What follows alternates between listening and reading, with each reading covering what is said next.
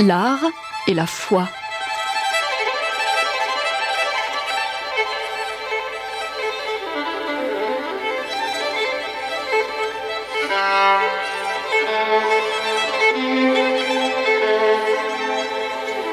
Vous invite aujourd'hui à vous rendre tout près de Dijon, dans le nouveau secteur urbain de Talent.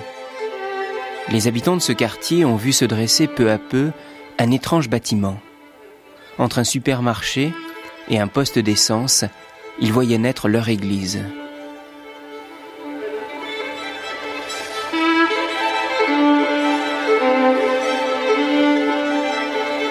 Philippe Blanchard, vous êtes euh, l'architecte de cette église Saint-Just de, de, Bretonnière.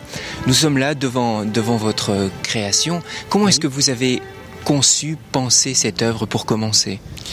Eh bien, tout d'abord, euh, c'est l'environnement qui a, qui a joué un rôle important outre les, idées euh, qui précèdent à, une église, à faire une église, c'est l'environnement, parce que c'est un environnement, c'est une banlieue, hein, c'est une banlieue de, Dijon. Euh, il y a un vieux, le vieux village de Talent qui lui est sur une colline en face de nous, là, qui, où il y avait des fortifications comme à Carcassonne, Hein.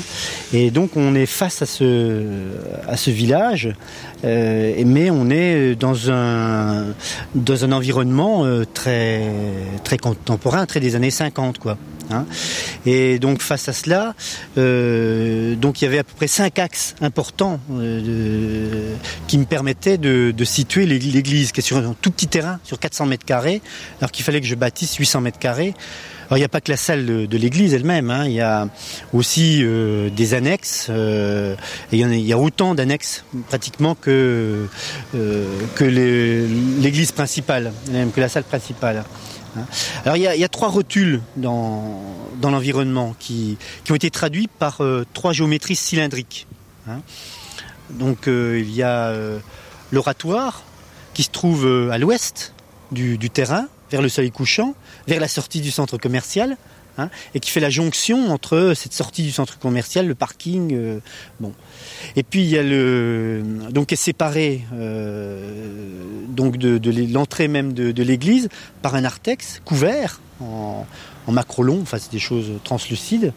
Et puis il y a le corps même de l'église euh, qui regarde un peu le, le côté est, hein, donc il regarde Dijon hein, et qui domine un peu Dijon, puisqu'on est un peu plus haut que Dijon, et que l'on voit de, loin par le boulevard Canzio.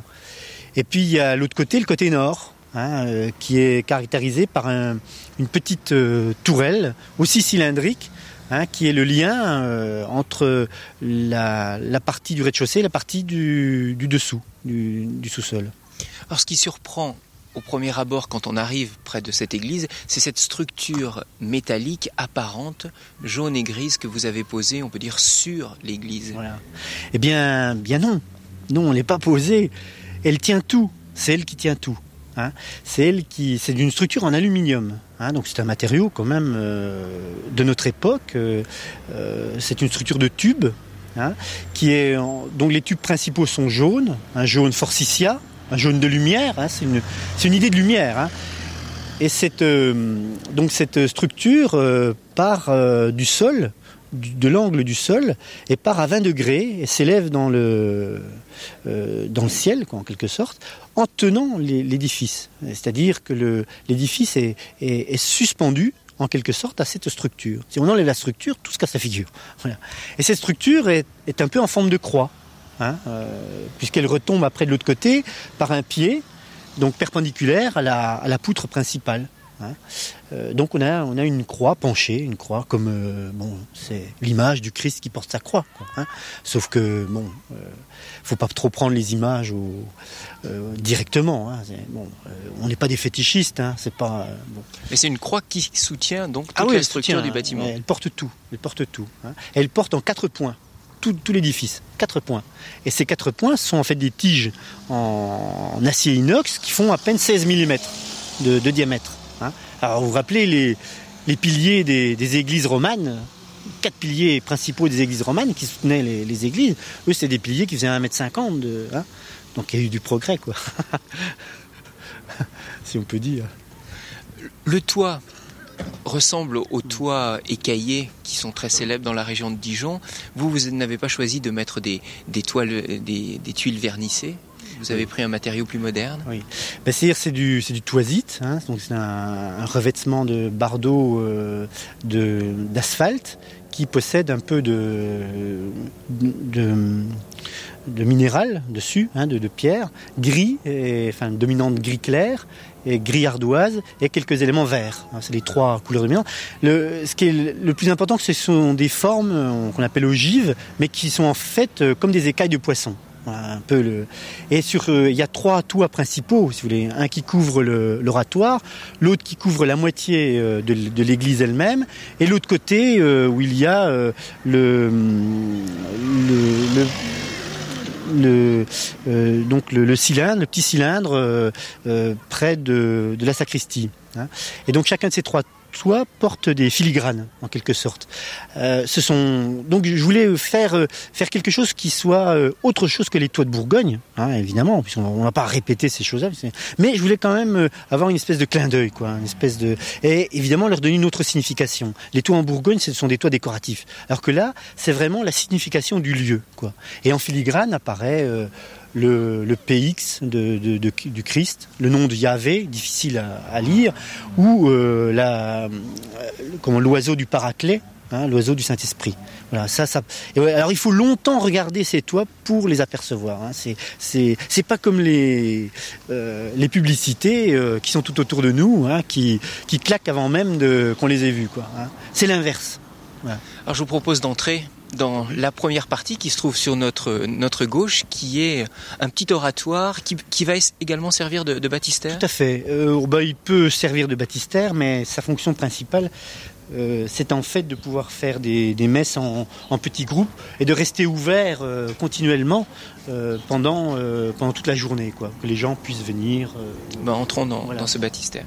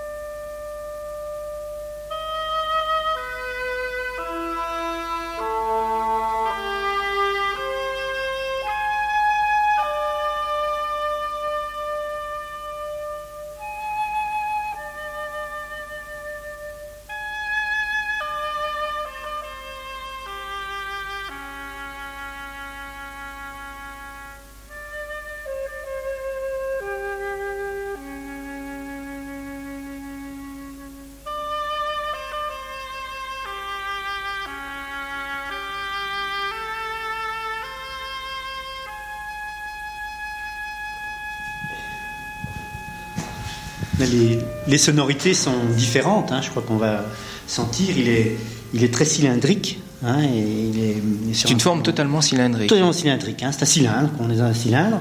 Et le toit est coupé. Il est à peu près à, à 30 degrés. Hein. En biseau. En biseau, oui, c'est ça. Un peu. C'est, un peu la même forme que la cathédrale de Botta en fin de compte. On retrouve des. La cathédrale d'Evry que Botta devrait construire. Qui, va construire, oui. J'ai fait avant, c'est tout. bon. Et euh, donc cet oratoire, il est à l'ouest. Hein. Mais comme vous le voyez, il y a des fentes euh, de chaque côté qui indiquent alors l'ouest dans mon dos, et puis à droite et à gauche, euh, donc le nord, et puis le sud. Hein. Et puis le, à l'est, donc devant nous, ce n'est plus une fente, c'est la porte par, par où on est entré et par où on va sortir pour aller vers l'église. Hein. Vous avez orienté votre église vers l'est, comme, comme les églises traditionnelles. Mais c'est pas une volonté euh, obligatoire de ma part, ni de la paroisse, ni des, des trois commissions d'art sacré euh, paroissiens économiques, pas du tout. C'est en fait les, la situation du terrain qui m'a euh, amené à utiliser la diagonale du terrain et qui était orientée en gros. Enfin, il y avait deux diagonales hein, dans un terrain rectangulaire. Euh, il y en a une qui était nord-sud et puis l'autre qui était est-ouest. Alors finalement, j'ai choisi celle qui était est-ouest. Ça me paraissait plus plus de bon sens. Et puis ça, ça donnait plus d'ampleur à, l'édifice. Alors là, nous sommes face à l'est, avec cette porte qui nous permet d'entrer et de nous rendre vers, vers l'église principale, mais avec des percées lumineuses assez importantes. Voilà, alors au niveau du, plafond, euh, on, a donc une structure en bois, c'est du bois, c'est presque des troncs d'arbres, hein, des petits troncs d'arbres, euh, qui, font, qui forment une croix grecque. Hein. Vous voyez, c'est-à-dire il y en a deux dans un sens et deux dans l'autre, euh, et donc ça détermine une, deux, trois, quatre, cinq carrés voilà.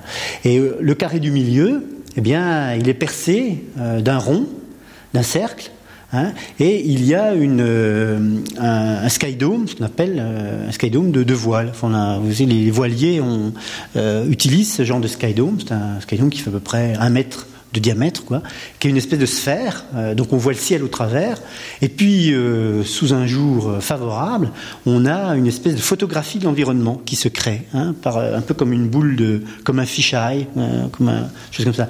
Et donc, ça c'est intéressant parce que c'est c'est vraiment ce que je voulais et ce qui ce qui est advenu, c'est que bon, c'est un peu la signification de la, la naissance de la Terre, quoi. C'est la naissance du monde. C'est un peu cette chose-là qui nous qui nous est renvoyé par ce, ce Skydome. Et tout en restant dans l'oratoire, on est en relation permanente avec le monde on a extérieur. Vision sphérique de, de l'environnement.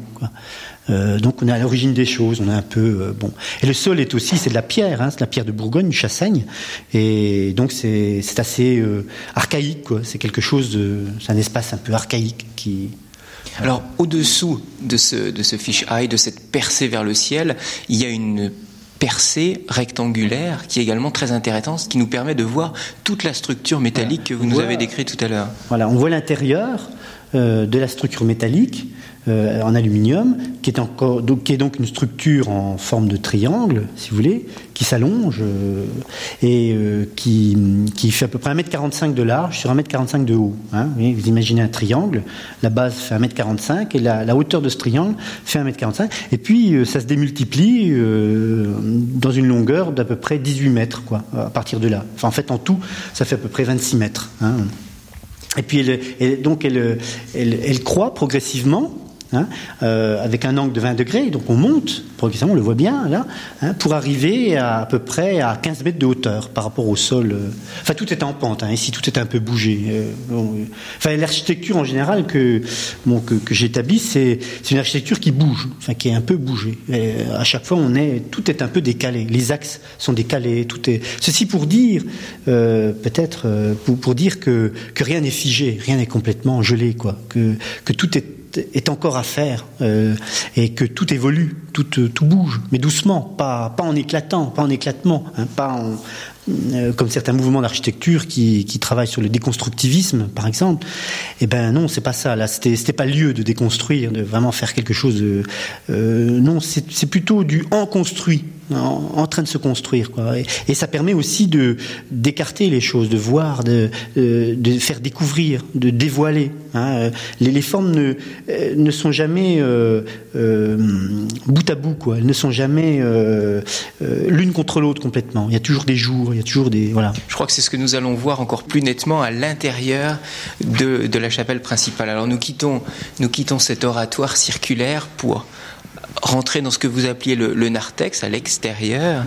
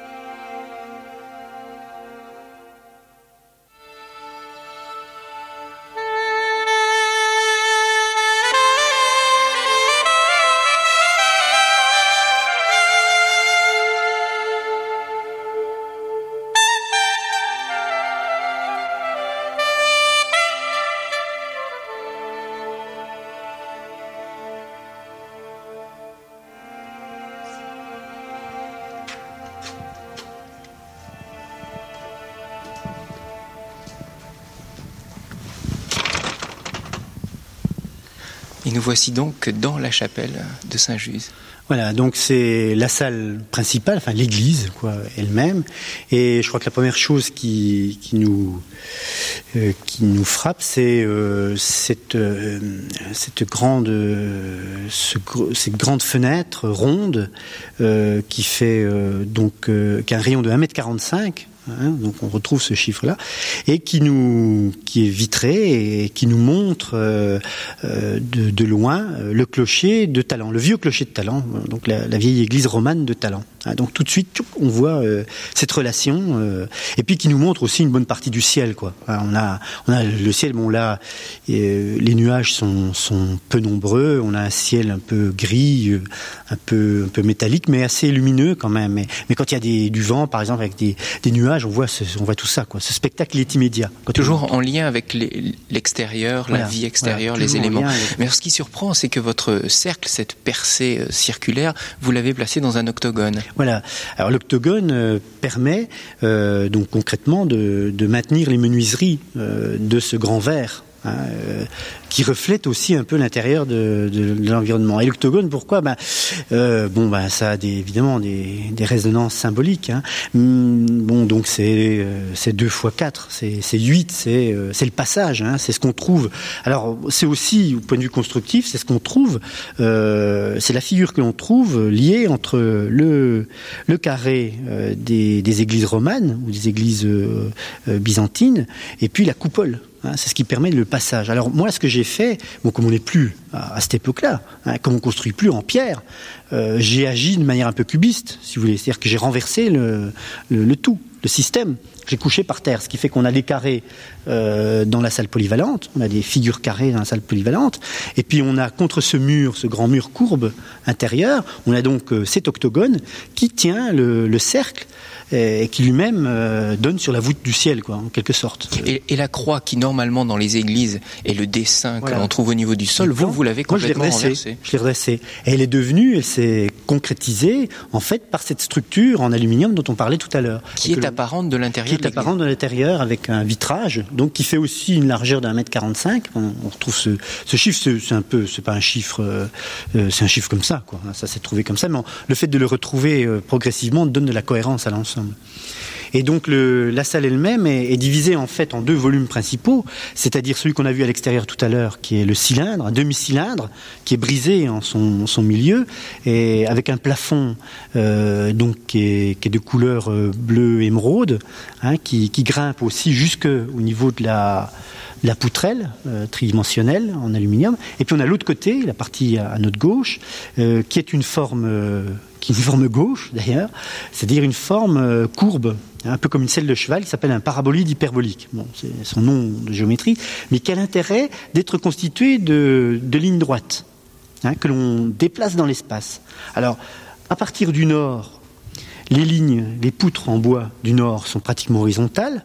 Plus elles s'avancent, euh, vers, euh, vers l'est, vers le devant de l'église, plus elle monte, plus elle s'accroche à la croix, hein, dans la structure en aluminium, et plus elles vont monter progressivement jusqu'à dépasser l'autel et dépasser les 90 degrés de l'autel, de, du mur que l'on voit là, à 90 degrés, et hop, être outrepassé. Hein, euh, hop, se renverser complètement. Qu'est-ce que cela signifie selon vous, symboliquement? Comment est-ce que vous lisez Et donc, ça? euh, je crois que c'est, enfin, c'est euh, l'hôtel, le dessus de l'hôtel, c'est le lieu principal, c'est l'endroit focal de, de la cérémonie, hein, des, des, gens qui sont là.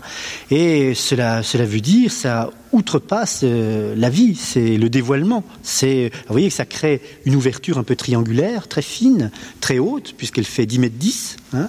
Euh, c'est un, peu, oui, c'est l'ouverture, c'est le chat de l'aiguille.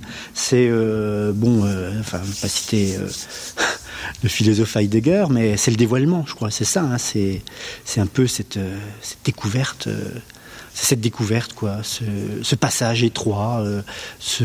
mais aussi cette espérance. Je crois que c'est symbole d'espérance. Hein, c'est vers la lumière, vers la hauteur, tout est. Et puis bon, je crois que toute la euh, toute la peau en bois, toutes les lames de bois sont, sont là pour réchauffer. C'est ça, c'est quelque chose qui, qui, je crois, est chaud, quoi. Hein.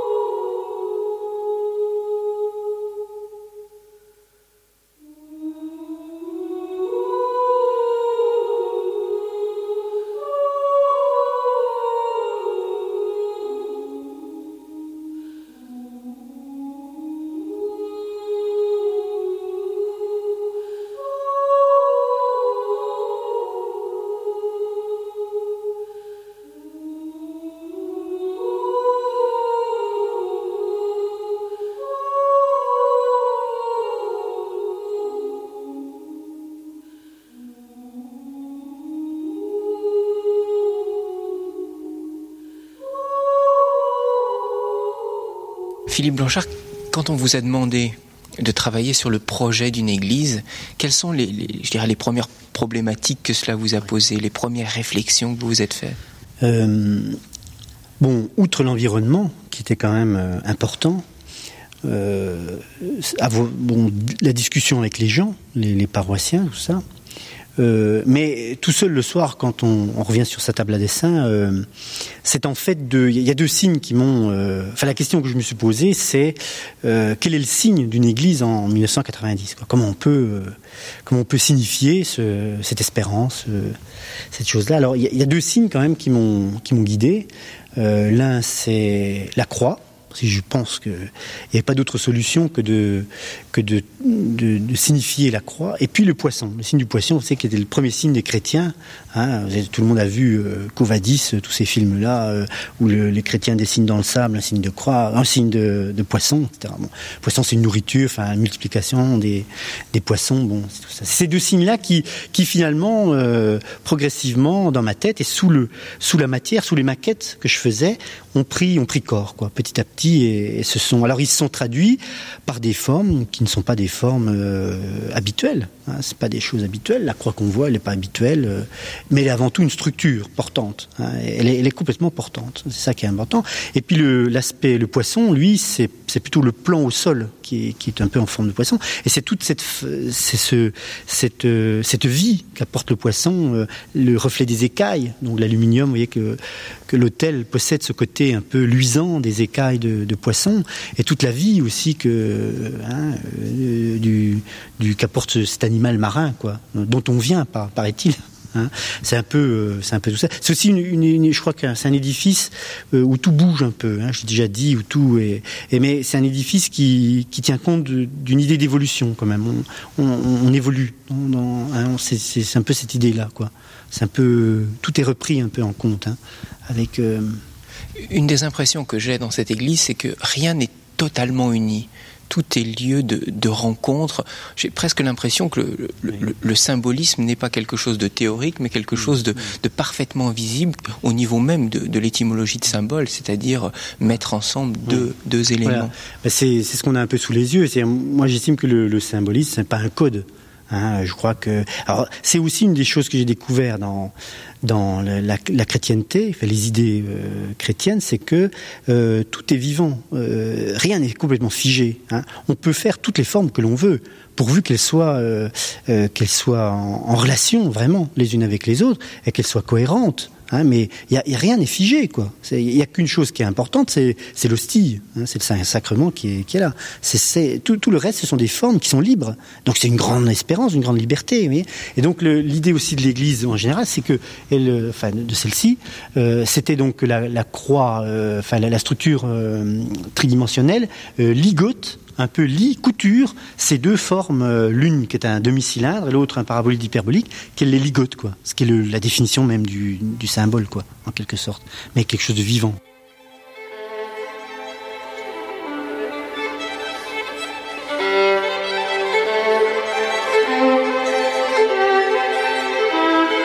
J'espère que cette émission vous aura donné envie de vous rendre prochainement à Talent, près de Dijon, pour visiter cette église Saint-Just de Bretonnière. Et puis sachez que certains dimanches après-midi, Philippe Blanchard, l'architecte que nous venons d'entendre, fait visiter lui-même cette église. L'art et la foi, une réalisation de Thierry Lyonnais, collaboration technique Pascal Putman, Raphaël Burel.